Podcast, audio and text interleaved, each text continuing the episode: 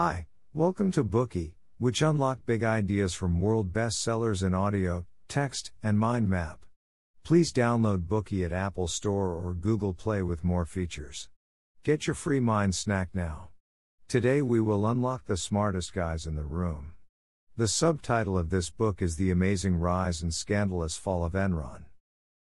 When it comes to energy companies, the first thing that comes to mind are companies such as ExxonMobil and Royal Dutch Shell. However, in the 1990s, there was also a world renowned energy company at this time, the seventh largest company in the United States. It was selected as America's most innovative company by Fortune for six consecutive years from 1996 to 2002. Its name was Enron. Enron was established in 1985. It was a company that represented the American dream.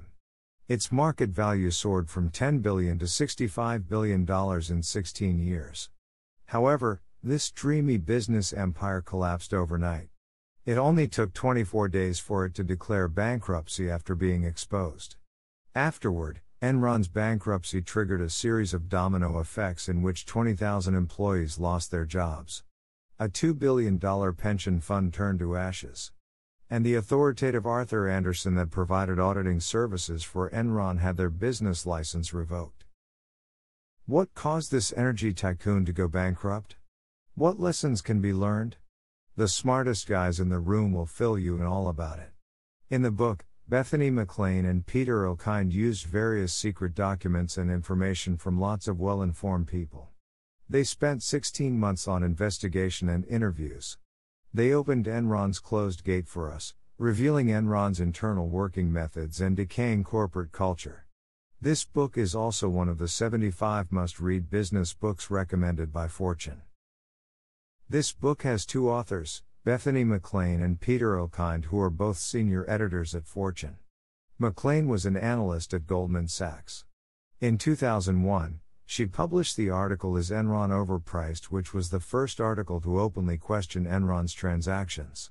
It was also this article that triggered the final exposure of Enron's series of scandals. Elkind is a writer who previously worked for the Washington Post. Next, we will share this book with you in the following four parts.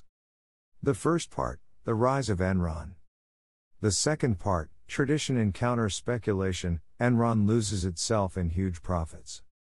The third part, profit oriented Enron drops from its peak and declines. The fourth part, financial and audit departments collectively keep silent, financial loopholes grow larger, leading to bankruptcy. First, let's take a look at the first part, the rise of Enron.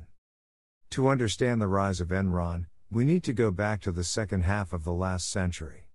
On one hand, traditional oil exporting countries were imposing an oil embargo. And on the other hand, the United States was also restricting domestic production. Natural gas, which was once a derivative of oil, gradually became a dominant new energy option due to the outbreak of the oil crisis, and also because of its rich reserves, low prices, and the fact that it burns much cleaner than coal or oil.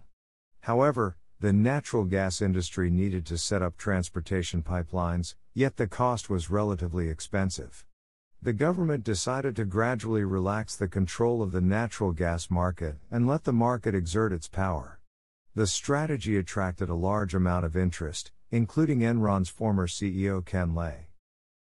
Since adolescence, Lay has pursued the idea of the American dream. Poverty accompanied him throughout his childhood, which caused him to have an almost paranoid pursuit of fame and money. In school, he studied all the way up to achieve a PhD degree in economics. On his career path, he accumulated a wide network of contacts and became well connected. After working at the Pentagon for several years, his desire for success prompted him to move from politics to business. His previous impressive resume and network resources helped him to gain a firm foothold at Houston Energy Company. He later became the company's president and CEO. In 1985, Lay successfully merged Houston Energy Company with InterNorth by taking advantage of its internal disorder. At that time, InterNorth had more than three times the business capacity of Houston Energy Company. It also owned an important natural gas transmission line running between the north and south. After the merger, the new company was officially named Enron. Its assets were close to $12 billion, and its 37,500 mile pipelines went across east and west and north to south. There was a new star rising in the natural gas market. Lay also fulfilled his dream by becoming the CEO of the company. After the merger, Enron did not limit its vision to the domestic arena. Rather, it actively explored overseas opportunities such as constructing a natural gas power plant in an industrial area called Teesside in the northeast of the United Kingdom.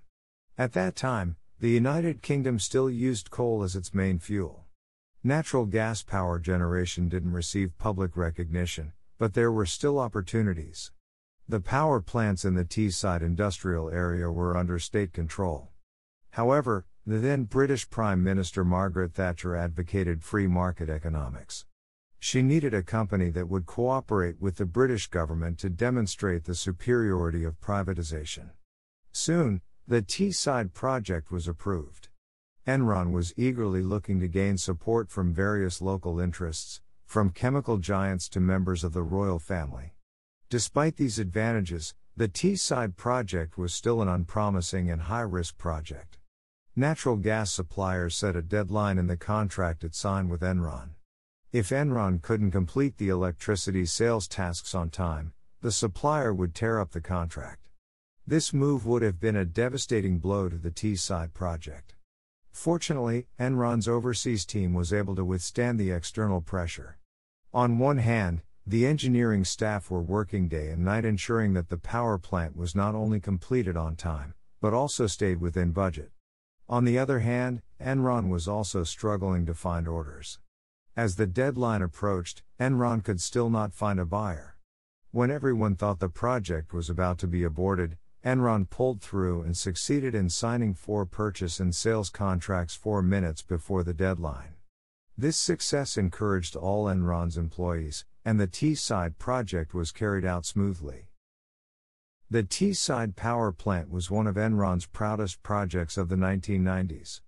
This project alone generated more than $100 million in profit for Enron. At that time, Enron also placed integrity and excellence into the company's values. It steadily developed its own natural gas pipeline business and grew to become a rising star and industry leader. That's all for the first part, let's summarize together. A successful merger gave birth to Enron, a rising new star in the energy sector. After that, Enron actively explored overseas markets, overcame numerous obstacles, established the Teesside power plant in the United Kingdom, and created huge profits. With excellent opportunities and determination, Enron quickly rose. Today we are just sharing limited content. To unlock more key insights of world class bestseller, please download our app.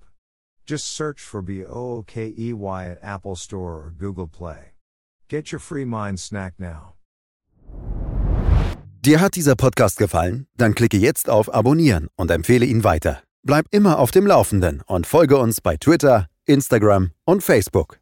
Mehr Podcasts findest du auf meinpodcast.de.